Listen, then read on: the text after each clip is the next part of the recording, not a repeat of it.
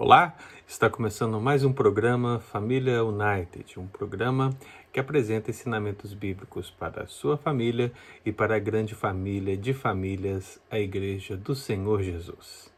Meu nome é Ângelo e eu sou um dos pastores colaboradores aqui da Christ the King United, uma igreja presbiteriana de brasileiros aqui na região de Uborn. Fique conosco, porque Deus tem uma abençoadora palavra para a sua família.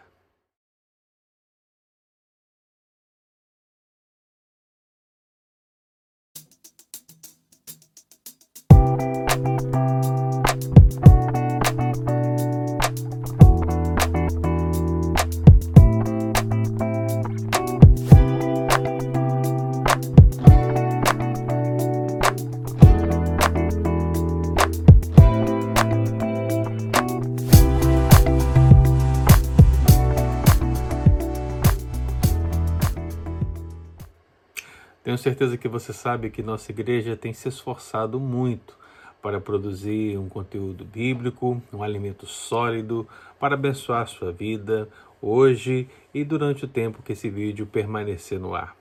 É o momento de você estar acessando nas nossas redes sociais. Você procura, pesquisa por CityK Friends no Facebook, no Instagram, no YouTube e você vai encontrar ali todas as nossas publicações, as mensagens e terá acesso a um conteúdo produzido por nossa igreja com carinho e, acima de tudo, temor diante do Senhor para abençoar a igreja do Senhor Jesus. Não esqueça de curtir, compartilhar e deixar o seu comentário. É importante que você faça isso, é importante que você se engaje para que esse conteúdo alcance ainda mais vidas em nome de Jesus para aqueles que nos acompanham. Hoje nós encerraremos uma série de meditações sobre a família de Jesus. Hoje será um tempo precioso porque talvez a maior das lições, o principal dos princípios, será exarado, será demonstrado aqui na passagem em questão que estamos estudando. Por isso, meu querido, fique conosco, tá bom? Fique conosco, porque Deus certamente falará ao seu coração. Devocionalmente, meus queridos, nós temos lido e aplicado os princípios bíblicos que temos aprendido para a nossa própria família e a família de famílias, a Igreja do Senhor Jesus, a partir da narrativa de Lucas capítulo 2. Iniciamos também, após Lucas capítulo 2, uma série em Marcos capítulo 3, da qual nós aprendemos três preciosos princípios e o primeiro princípio que nós aprendemos foi que a família de Jesus o procurou com a motivação errada. O segundo princípio foi que a família de Jesus não se aproximou dele e não se aproximou por algumas questões. Falamos da pressão popular, falamos da insistência não premiada, falamos de uma visão distorcida e também vimos que a família de Jesus ela interrompeu seu ensino em um determinado momento. Assim nós vimos isso da perspectiva do ouvinte e vimos também da perspectiva do pregador, do próprio Senhor Jesus. E agora nós prosseguimos nesse contexto a fim de nós trazermos o último princípio de Deus nessa passagem para os nossos corações. Você se lembra? Mas se você não acompanhou os programas anteriores, eu posso imergir-nos dentro de um contexto na qual Jesus estava na região de Cafarnaum. Saem, portanto, de Nazaré para Cafarnaum, e assim essa viagem que dura por volta de um dia, porque nós temos aí uns 40 quilômetros de distância, um ou dois dias de viagem. Ao chegarem, eles não se aproximam do Senhor, atitude que também já vimos no nosso estudo anterior, e é justamente nesse contexto que temos a passagem em questão que será a base do último princípio que nós vamos meditar aqui no nosso programa Família United. E o texto está em Marcos capítulo 3, versículo 33, 34 e 35, que eu passo a ler para os amados irmãos. Diz o texto: Então Jesus lhes respondeu, dizendo: Quem é minha mãe meus irmãos? E correndo o olhar pelos que estavam assentados ao seu redor, disse: Eis minha mãe e meus irmãos. Portanto, qualquer que fizer a vontade de Deus, esse é meu irmão, irmã e mãe. Esses versos bíblicos, meu irmão, são o desfecho. Talvez sejam a maior lição dentre todas que nós aprendemos aqui. Afinal, quando lemos a narrativa de Lucas capítulo 2 e agora adentrando a narrativa de Marcos capítulo 3, nós começamos a ver a família de Jesus de uma perspectiva um pouco diferente. Uma vez que a maior parte dos pastores e também dos estudiosos tendem a aliviar um pouco essas passagens a fim de demonstrar que a família de Jesus não errou naquilo que está acontecendo nesses contextos. Mas a verdade, meu querido irmão, no meu entendimento, é que aqui a família de Jesus é como qualquer outra família. Maria é como qualquer outra mãe. Os seus irmãos são qualquer outros irmãos. Assim, meu amado, como essa família carecia da graça e da salvação em Jesus, nossa família também carece da graça e da salvação em Cristo Jesus. Assim como essa família errou em alguns momentos, seguindo preceitos que não estavam de acordo com a vontade do Senhor, assim também a nossa família muitas vezes segue caminhos que não estão de acordo com a vontade do Senhor. Por isso que tanto a narrativa de Lucas 2 que estudamos e aqui essa narrativa de Marcos 3 podem realmente trazer princípios para a nossa família. E é o que nós temos feito aqui nesses últimos programas, assim, procurando aplicar esses princípios à nossa família.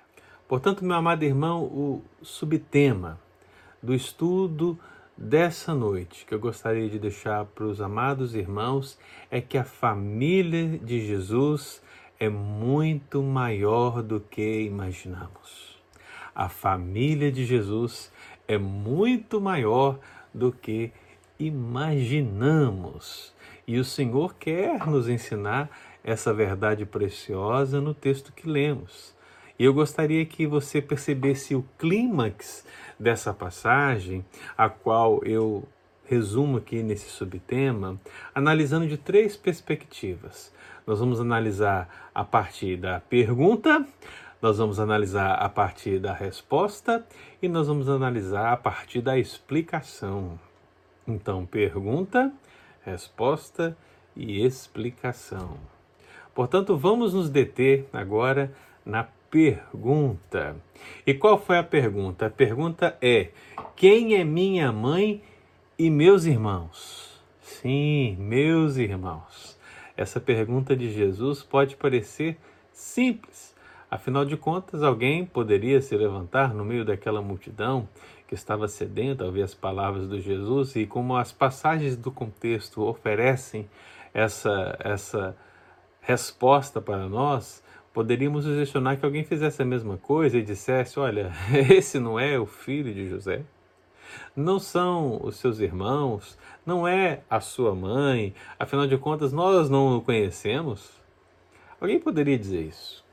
Mas a pergunta de Jesus, meu amado irmão, ela tem algo muito mais profundo do que nós podemos imaginar.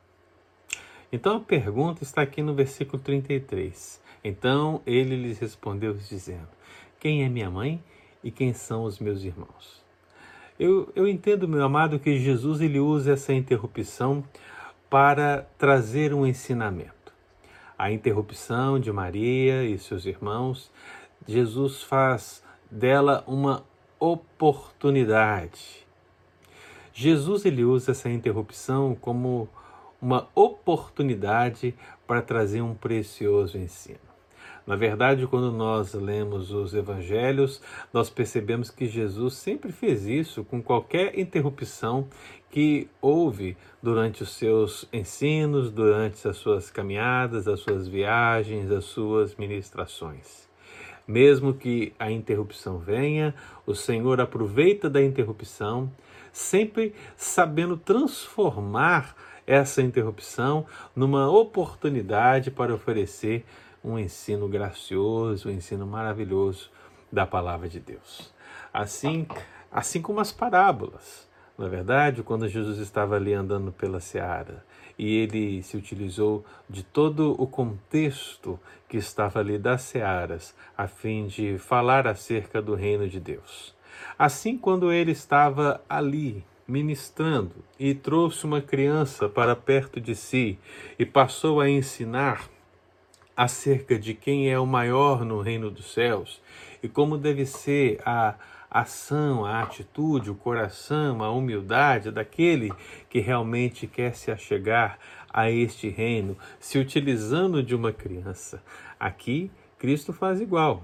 E ele usa a sua própria família ou a interrupção da sua própria família terrena para ilustrar essa preciosa verdade.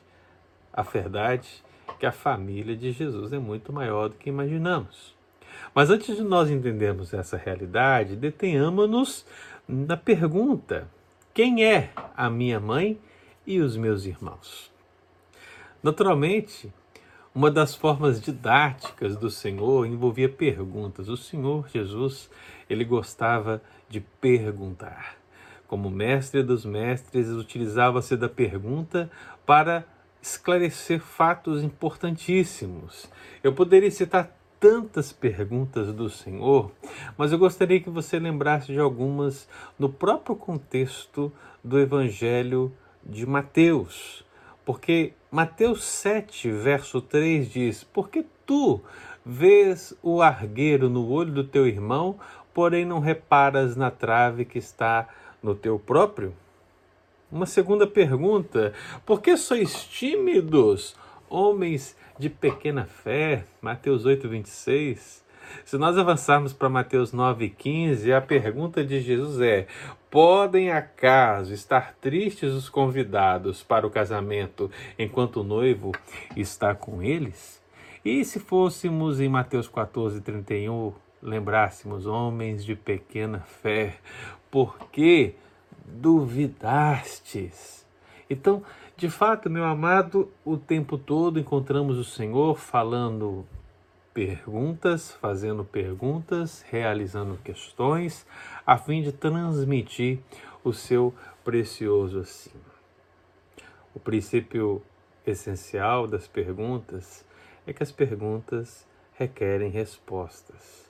Precisamos responder questões que estão sendo feitas pelo Senhor. Não responder questões para perguntas que não estão sendo feitas. A grande verdade é que as perguntas que o Senhor fez requerem a nossa reflexão e a nossa aplicação. Perguntas e respostas que o Senhor nos ensina existem de fato para nos ensinar as grandiosas lições do Reino de Deus. E claro, para essa primeira reflexão do Família United acerca da pergunta de Jesus: quem é minha mãe e meus irmãos? eu tenho uma pergunta para você. E a pergunta é: você se considera preparado para responder às perguntas do Mestre?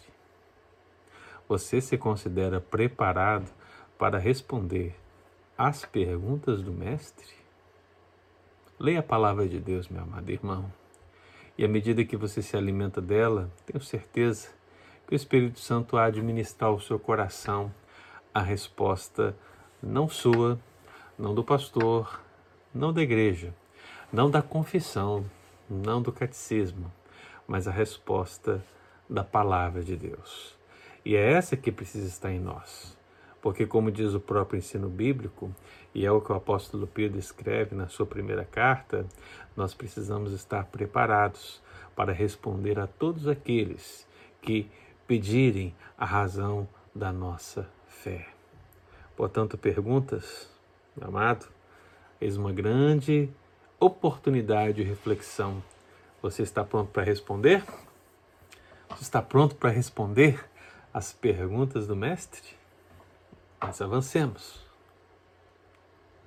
Se nós podemos falar da pergunta, é claro que podemos falar da resposta.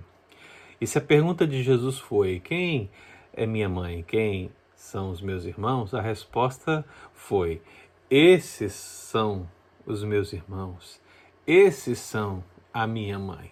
Ali estava o Senhor com uma sedenta multidão ao seu redor e ele passa o olho, certamente de uma maneira mais intimista, olhando para os seus discípulos, mas também penetrando no coração de todos aqueles que estavam ali, olhando para todos que estavam ali. Afinal de contas, o Senhor está pregando uma preciosa verdade do reino de Deus e ele anuncia para o seu círculo íntimo, para o seu círculo próximo, que de fato a família dele é muito maior do que imaginamos.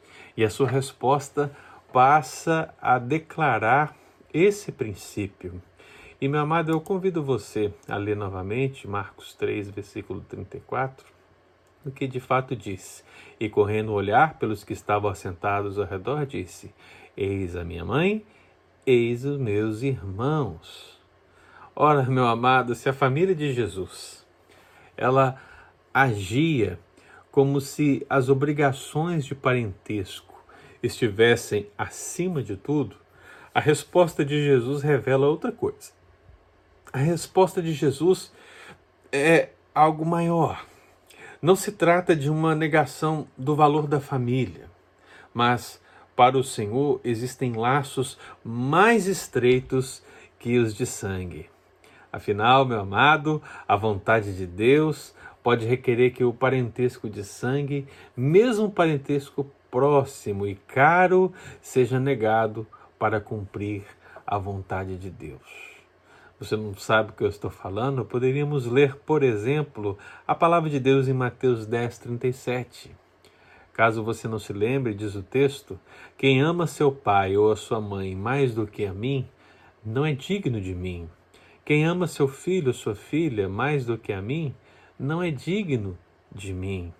Existirão momentos, meu amado, onde realmente o amor pela família espiritual precisará ser muito maior, o amor por Deus precisará ser muito maior, precisará ser a nossa prioridade, porque os tempos, o mundo, avança para um pior que nós sequer podemos imaginar. Mas podemos imaginar que a família de Jesus é muito maior do que imaginamos. Sim, meu amado, a palavra de Deus ela diz no capítulo 10 de Marcos, versículo 29 e 30.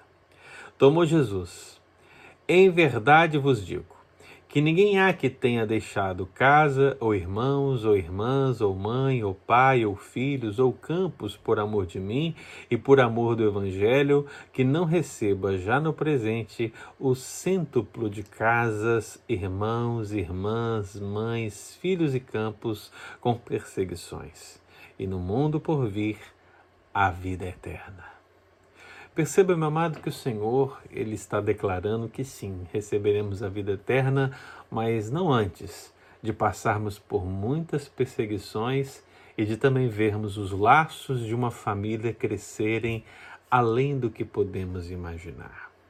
O Senhor fala de cêntuplo de casas. O Senhor fala de cêntuplo de irmãos, irmãs, mães, filhos e campos. O Senhor fala de uma multiplicação da grande família de Deus. Por isso que ele olha para seus discípulos, ele olha para a multidão, por isso que ele olha para você e ele diz: Eis a minha mãe e eis os meus irmãos. A família de Jesus é muito maior do que podemos imaginar. É o que nos induz. A pergunta é o que nos ensina a resposta. Eu entendo, meu amado, que Cristo ele aproveitou ele aproveitou essa ocasião oportuna para destacar a importância de se relacionar com ele espiritualmente.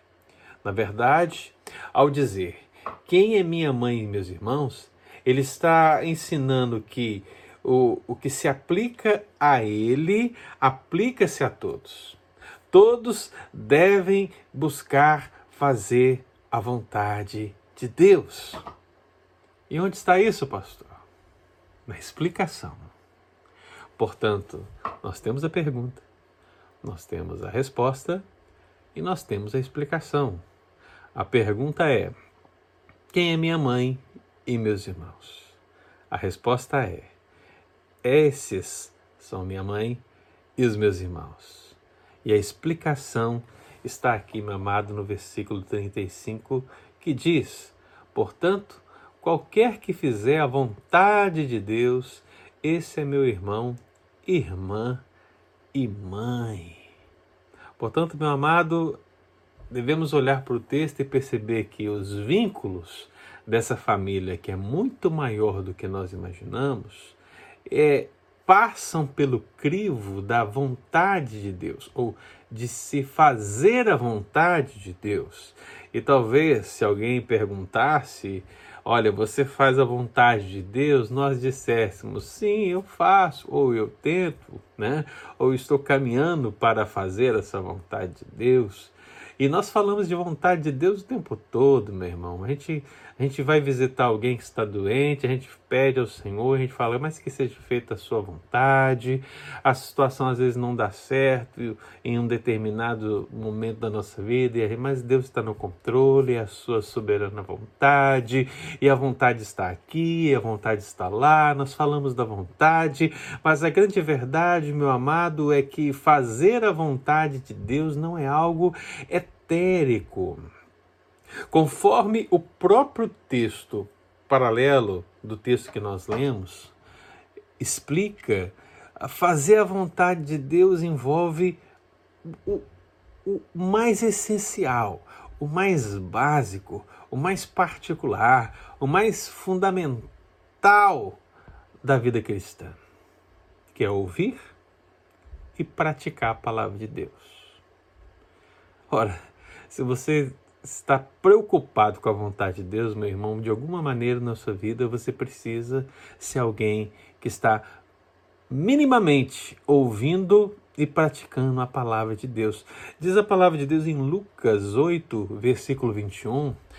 O, o evangelista Lucas ele explica melhor um pouco essa questão porque diz: Minha mãe e meus irmãos são aqueles que ouvem a palavra de Deus e a praticam.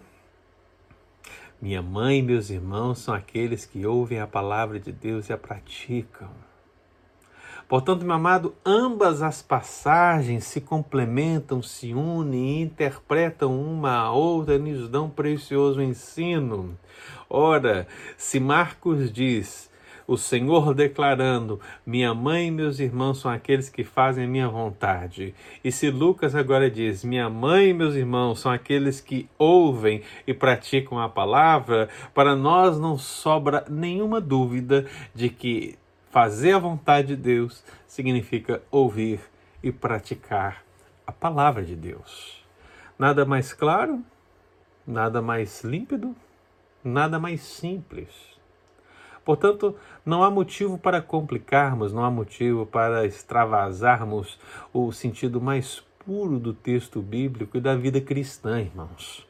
Nos preocupamos com tantos métodos, com tantas estratégias, com tantas campanhas, são tantos e tantos e tantos, mas o essencial, o mais básico, aquilo que deveria ser percebido na vida da igreja como que uma obrigação santa e solene, meu amado, é o que mais falta. É o que mais falta. Então, muitas vezes, a vontade de Deus na igreja é algo etéreo. Por quê? Porque não fazemos o básico. Não ouvimos e não praticamos a palavra de Deus. É interessante notar, meu amado, o foco na família de Jesus nos versos anteriores. Não sei se você percebeu, mas por cinco vezes em cada um dos versículos aparece essa frase: Sua mãe e seus irmãos. Sua mãe e seus irmãos. Sua mãe e seus irmãos. Cinco vezes. Sua mãe e seus irmãos. Sua mãe e seus irmãos. O destaque ele é apresentado diante da lição maior que chega ao final da narrativa. Uma família muito maior do que imaginamos. Para aquelas pessoas que estavam ali, essa é a família de Jesus, a sua mãe e os seus irmãos. Mas a verdade espiritual que temos e a explicação que temos da parte de Jesus é que a sua família é muito maior do que aquela que estava sendo vista ali. A sua família, ela alcança uma distância muito maior do que o sangue, muito maior do que os limites geográficos. Ela vai além. Ela alcança pessoas de toda tribo, raça, língua, nação, gênero, idade, status social. Meu amado, a família de Jesus é composta por muita gente, de muitos lugares e tempos diferentes. Todos têm em comum um sangue remidor, o, o sacrifício remidor de Jesus, limpando-os, purificando-os, perdoando os pecados. Essa é a grande família de Jesus, meu amado. Será que você consegue entender isso?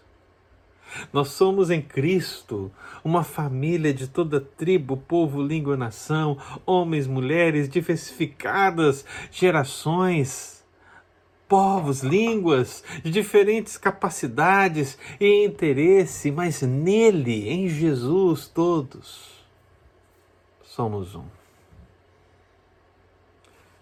Eu deixo uma pergunta para você. Talvez a maior pergunta que eu fiz em toda essa série acerca da família de Jesus. E pensando no subtema, pensando na pergunta, na resposta, na explicação. A pergunta que eu deixo para você nessa noite não podia ser outra. Você faz parte da grande família de Cristo.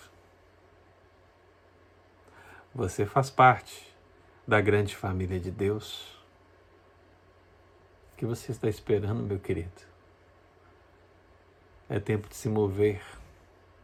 É tempo de querer fazer a vontade do Senhor. Ouvir e praticar Sua palavra. Porque eu quero. Eu quero ter os olhos do Senhor sobre minha vida. E eu quero ouvir a Sua doce voz dizendo: Eis a minha mãe meus irmãos. Eis a minha família, comprada pelo meu sangue. Não há privilégio, não há graça maior do que essa. E a minha oração é que essa palavra possa alcançar a sua vida, essa palavra possa alcançar a sua família, essa palavra possa alcançar a grande família de famílias, a família de Jesus. Para encerrar o programa Família United dessa noite, eu deixo algumas lições resumidas.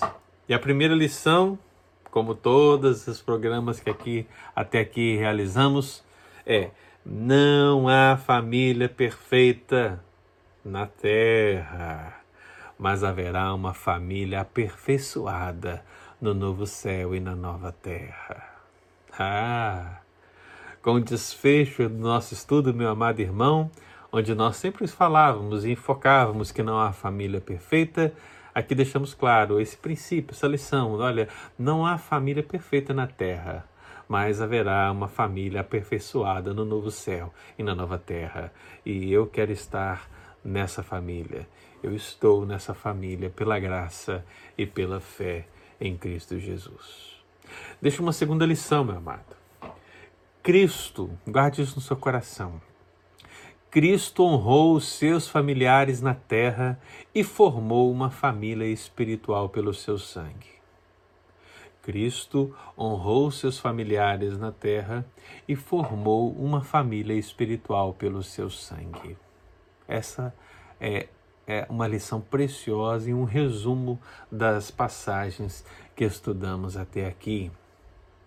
A terceira e última lição, meu amado, é justamente essa, pautado no ensino bíblico.